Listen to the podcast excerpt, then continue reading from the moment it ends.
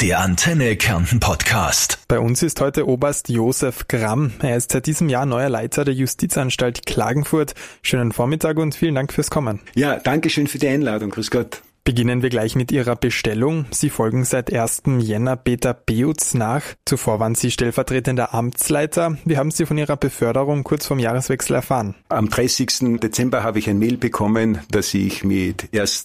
Jänner 2023 zum Leiter der Justizanstalt Klagenfurt bestellt worden bin. Das war ein ganz kurzes Mail. Die Suche nach einem Nachfolger hat sich ja in die Länge gezogen. Der einzige Bewerber, ein Richter, ist gescheitert.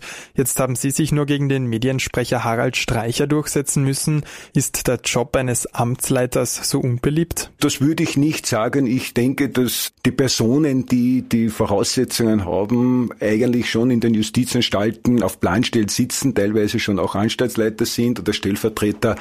Es bedarf natürlich schon eine umfangreiche Erfahrung, was Strafvollzug Vollzug betrifft. Aber man muss auch andere Kriterien erfüllen. Zum Beispiel, man braucht Managementqualitäten, man braucht betriebswirtschaftliche Erkenntnisse, weil man ja doch haushaltsführendes Organ ist. Und die Summe all dieser macht es natürlich dann für einzelne Bewerber etwas schwieriger, das zu erfüllen. Was reizt Sie denn an der Arbeit? Ich denke, selbst zu entscheiden, selbst zu gestalten, das macht immer äh, Spaß. Ja, überhaupt, wenn man versucht, die Dinge, wo man tätig ist, weiterzuentwickeln, das macht natürlich viel Freude und Spaß, wenn man das so sagen darf. Arbeit darf auch Spaß machen. Was neu ist, ist, dass ich jetzt niemand habe, auf den ich mich jetzt ausreden kann. Ja, das heißt, alles, was jetzt passiert, äh, für das bin ich jetzt verantwortlich. Sie kommen aus Lilienfeld und haben vor Ihrer Arbeit in Klagenfurt die Justizanstalt Josef Ingolstadt stellvertretend geleitet. Was hat Sie letztlich nach Kärnten gezogen? Man sagt immer die Liebe. Es stimmt, aber ich muss das doch ein bisschen erklären. Die Liebe zum Land die Liebe zu mhm. den Menschen. Also es ist nicht so, dass, dass ich meine Frau hier kennengelernt habe, sondern meine Frau ist auch nicht gebürtige Kärntnerin, sondern ist sogar aus Oberösterreich. Und ich habe es geschafft, dass sie auch nach Klagenfurt mitgekommen ist, später, aber doch. Es ist wirklich das Land, das mich sehr gereizt hat. Ich war 94 auch zur Ausbildung in der Justizanstalt Klagenfurt und da habe ich das wirklich kennengelernt und ich habe mich da wohlgefühlt. Und es war für mich ein Ziel, da möchte ich gerne irgendwann einmal sein. Sie haben also schon viel Erfahrung mit der Arbeit im Strafvollzug. Irgendwelche Erlebnisse, die Ihnen in Erinnerung bleiben? Es sind sehr viele Erlebnisse, aber da müssen Sie ein bisschen Nachsicht haben. Es unterliegt ja sehr viel dem Datenschutz, aber es sind tagtäglich Erlebnisse und es sind einige große Erlebnisse auch dabei. Wie gehen Sie persönlich damit um? Ich denke, es ist ähnlich, wenn man sich vorstellt, ein Sozialberuf mit einem sehr starken strafrechtlichen Charakter. Wie geht ein Sozialarbeiter um? Wie geht eine Drogenambulanz? Wie geht ein Arzt mit den Problemen um? Also es ist ähnlich gelagert. Also man muss sehr stabil sein, man muss die Dinge aufarbeiten, man muss sie reflektieren, sonst nimmt man es mit nach Hause. Kommen wir zum Leben und Arbeiten im Strafvollzug. Was haben denn die meisten Insassen angestellt, um in die Justizanstalt zu kommen? Große Problematik sind die Drogen, entweder Missbrauch, Drogenhandel. Große Probleme sind auch mit Betrug, Diebstahl. Also es sind eigentlich durch die gesamte Bandbreite. Was man Gott sei Dank wenig hat, sind ganz arge Gewaltdelikte wie Mord oder Mordversuch. Die Maßnahmen, Delikte haben zugenommen von den letzten zehn Jahren von 400 auf circa 1300. Und das ist schon eine gewaltige Steigerung, wenn man bedenkt, dass diese Personengruppen ja besonders betreut werden müssen. Das heißt, sie müssen in, in Sonderanstalten untergebracht werden, teilweise in Psychiatrien, das jetzt sehr aufwendig ist, jetzt nicht nur monetär, sondern auch von Personal her. Wie gestaltet sich denn der Tag eines Häftlings? Wenn ich mich jetzt hier auf Klagenfurt beschränke, gibt es eine Tagesstruktur für die Inhaftierten. Das heißt, es ist um 6 Uhr ist Wecken, um 7 Uhr ist dann eine Haftraumkontrolle. Hier werden die Türen geöffnet, äh, es wird dann gefragt, gibt es irgendwelche Probleme. Es werden die ersten Gespräche geführt nach der Nacht. Es ist eine Frühstücksausgabe und dann beginnt es zu einer Tagesstruktur. Ja, wir haben ja auch in Klagenfurt Betriebe, wo Insassen dann ausrücken zum Arbeiten. Wir haben auch Inhaftierte, die für die Reinigung Sorge tragen und wir können nicht leider leider alle Inhaftierte in einem Haftraum, die, die bei uns sitzen, in einen Betrieb beschäftigen. Erstens einmal mangels Arbeitsplätze und zweitens mangels an der Ausbildung. Ja, es fehlt ja oft an die Qualifikation. Aber mit diesen Inhaftierten, das sind die sogenannten Unbeschäftigten, machen wir auch Programme. Das heißt, wir machen zum Beispiel Deutschkurse, wir machen elektronische Ausbildungen, wir machen Sport, das heißt auch körperliche Ertüchtigung, weil viele Inhaftierte bei uns ja auch körperlich also nicht in der Lage sind, sind, äh, länger eine Arbeit aus, äh, auszuführen.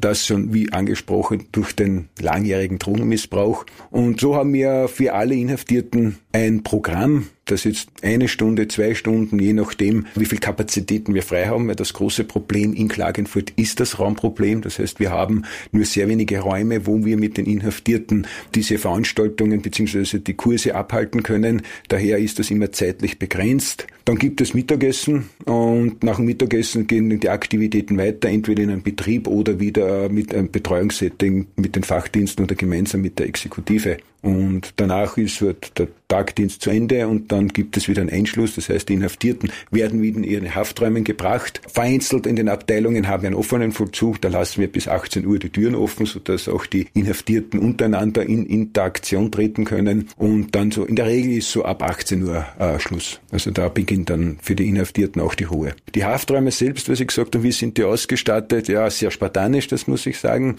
Sie sind sehr klein, also entsprechen wirklich nicht mehr den Standards Standard, der österreichweit äh, vorherrscht. Wieder eine Zahl zu nennen, wir haben durchschnittlich pro Inhaftierten circa sechs Quadratmeter und das ist weit, weit zu wenig. Fernseher haben wir, Kühlschrank haben wir leider nicht. Dank Filmen und Serien denken ja viele beim Wort Gefängnis an gefährliche Zustände, etwa an Schlägereien und sexuelle Übergriffe unter den Häftlingen, aber auch mit den Justizbediensteten. Akkurat oder realitätsfern solche Bilder? Man muss hier unterscheiden, wir sind ein sehr interdisziplinäres Team.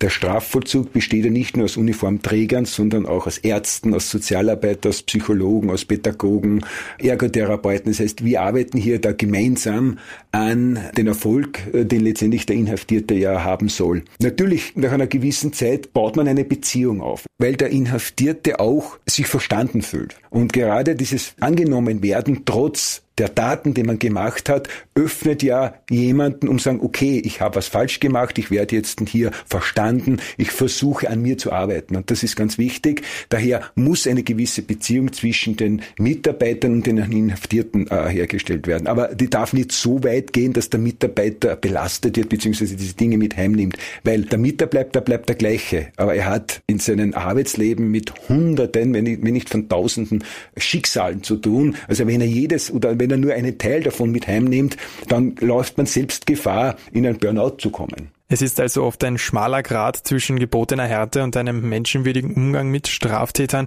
Wie gelingt denn diese schmale Gratwanderung? Fairness, ich sage jetzt wirklich Fairness. Wir leben in einem sehr geschlossenen, engen Bereich. Hier müssen die Regeln befolgt werden, weil sonst geht das nicht. Sonst haben wir nur Konflikte aber es wird auch belohnt. Ja, das heißt, es ist das System zwischen belohnen und ich will jetzt nicht sagen bestrafen, wir bestrafen die Menschen nicht, sondern wir nehmen Vergünstigungen zurück. Das heißt, äh, jemand, der mitarbeitet, bekommt so viel wie möglich an Vergünstigungen, die im Strafvollzug möglich sind. Karten gespielt zwischen den Justizbediensteten und den Häftlingen wird aber nicht, oder? Sie haben mich vorher gefragt, ob ich mich auf eine Episode erinnern kann, weil Sie das jetzt sagen. Ja, ich kann mich an erinnern zum Thema Kartenspielen. Ich habe einmal Inspektionsdienst gehabt, das heißt, man ist hier der Offizier von Dienst, auch in der Nacht, und es hat Problem gegeben mit einem Inhaftierten, einen wirklich prominenten, ich sage jetzt einer Rotlichtgröße aus Wien. Um den ist es ja nur gegangen, zu zeigen, dass er auch in der Haft stark ist. Ja hat Probleme gemacht im Haftraum. Ich bin als Inspektionsdienst hingekommen, habe mit ihm gesprochen und letztendlich ist das so ausgeartet, dass ich dann mit ihm im Haftraum gesessen bin und Karten gespielt habe. Ja.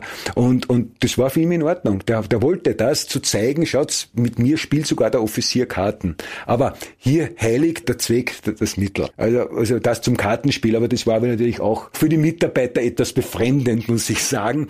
Aber letztendlich erkennt man immer wieder einen Menschen, egal ob der, was er jetzt gemacht hat. Und das ist genau das, wo man sich auf die Ebene der Inhaftierten stellt und sagt, okay, reden wir jetzt, um was geht es. Da war ich noch jung, heute würde ich das nicht mehr tun. Jetzt sitzt ein Häftling für längere Zeit in der Justizanstalt.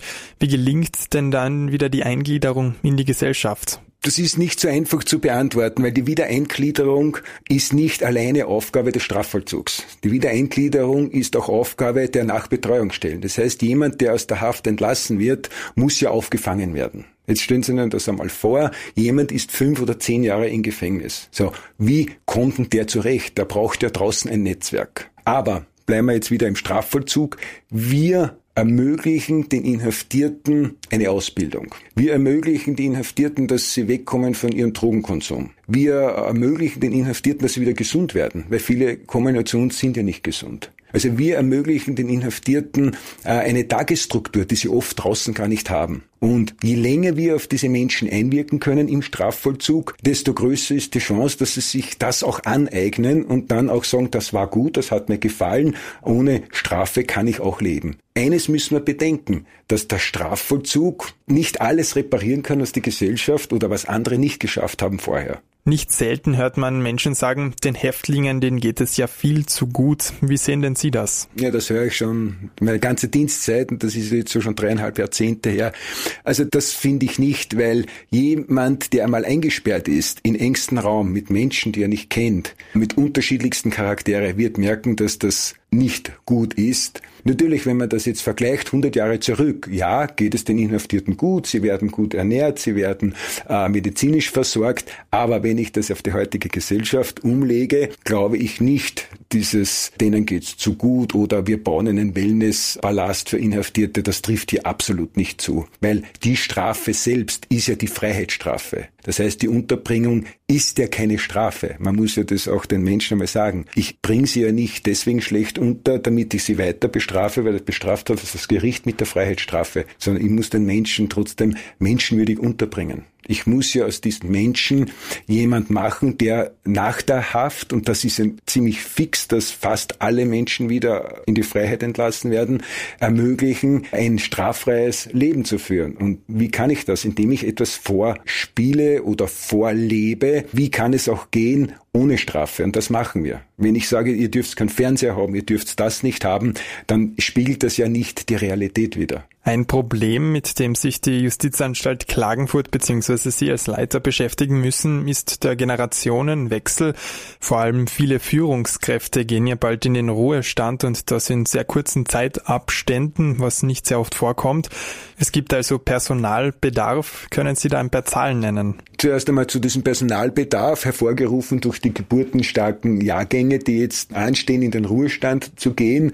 Dann kommt noch dazu, dass seit 2023 die Schwerarbeiterregelung auch für die Justizvollzugsbediensteten gilt. Das heißt, hier haben Mitarbeiter, wenn sie die Voraussetzungen erfüllen, auch die Möglichkeit, mit 60 Jahren in den Ruhestand zu gehen. Und das erhöht natürlich den Bedarf der Zukunft. Wir haben sicher knapp das Doppelte, das in den Ruhestand tritt. Also nicht nur in Klagenfurt, sondern österreichweit. Ich denke, dass jeder, der sich bewirbt, große Chancen hätte, wenn er natürlich die Voraussetzungen erfüllt, im Strafvollzug tätig werden zu können. Was muss denn jemand mitbringen, der an einer Mitarbeit in der Justizanstalt interessiert ist? Man muss einmal abgeschlossene Schulausbildung haben. Die österreichische Staatsbürgerschaft muss er haben. Die Mindestgröße ist weggefallen. Es ist auch das Höchstalter weggefallen.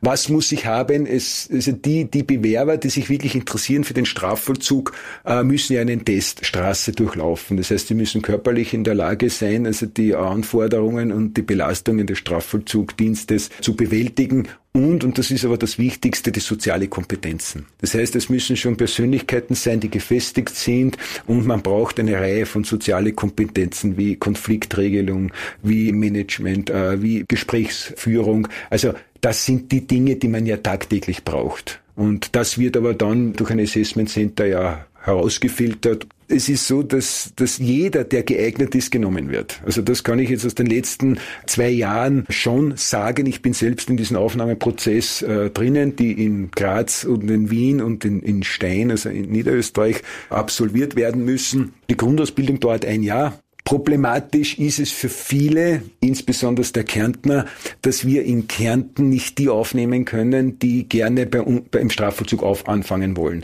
sondern die müssten die ersten paar Jahre in Graz oder in einer anderen Justizanstalt machen. Und das ist natürlich ein großes Handicap, weil wer pendelt jeden Tag oder in der Woche hunderte von Kilometern. Aber wir haben in Kärnten selbst nicht die Sorge, dass wir nicht für Nachwuchs sorgen können, weil wir genug Mitarbeiter bereits aktiv haben, die aus Kärnten sind und in anderen Anstalten Dienst machen und dann auch zu uns versetzt werden können. Der Bedarf ist immer gegeben, weil je mehr wir Mitarbeiter haben, desto intensiver können wir an die Inhaftierten arbeiten. Es wird nicht die Sicherheit eingespart oder reduziert, also das ist das oberste Gebot. Der Strafvollzug muss sicher sein. Das heißt, wenn jetzt weniger Personal da ist, brechen die Leute deswegen jetzt nicht aus.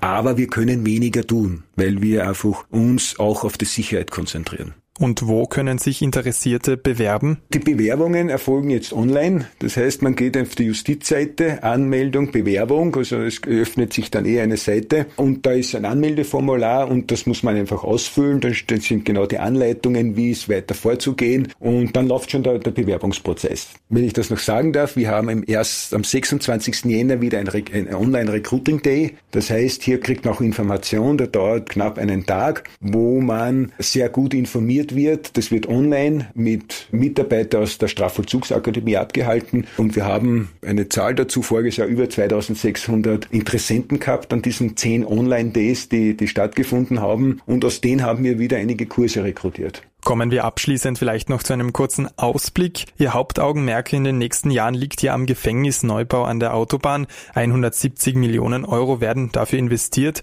Jetzt kennt man etwa das Hochsicherheitsgefängnis im norwegischen Halden, wo die Insassen als die glücklichsten überhaupt gelten. Beobachter führen das darauf zurück, dass sie möglichst normal behandelt werden, unzählige Freizeitangebote nutzen können, Kurse etwa zum Wutmanagement belegen oder sich zum Koch ausbilden lassen. Da sie also auf ihre Entlassung hinarbeiten können, ist die Rückfallquote relativ gering. Jetzt haben Sie, Herr Gramm, in einem Interview gesagt, der Gefängnisneubau hier in Klagenfurt werde nach modernsten Erkenntnissen des Strafvollzugs aufgebaut. Was meinen Sie damit? Mitarbeiter haben jetzt Büroräume, wo sie zu dritt, zu viert drinnen sitzen, wo eigentlich die Grundvoraussetzung der Ergonomie überhaupt nicht erfüllt ist. Das ist einfach dem Platz geschuldet. Den Inhaftierten bietet sich aufgrund des großzügigen Raumangebotes, das wir dann haben, genug Ausbildungsräume. Wir haben genug Sporträume. Jeder Insasse muss jeden Tag eine Struktur haben. Das heißt, entweder ist er in einem Arbeitsprozess drinnen, er lernt einen Beruf oder arbeitet in einer Werkstätte, oder er ist auf der Abteilung in einem Lernprozess drinnen quasi Schule, Ausbildung, Fortbildung, das Lernen, wie kann ich zum Beispiel mit der Mindestsicherung in Österreich leben? Oder die angesprochene Freizeitgestaltung. Was mache ich mit meiner Zeit, nachdem ich meine Ausbildung gemacht habe? Was mache ich mit meiner Zeit, nachdem ich gearbeitet habe?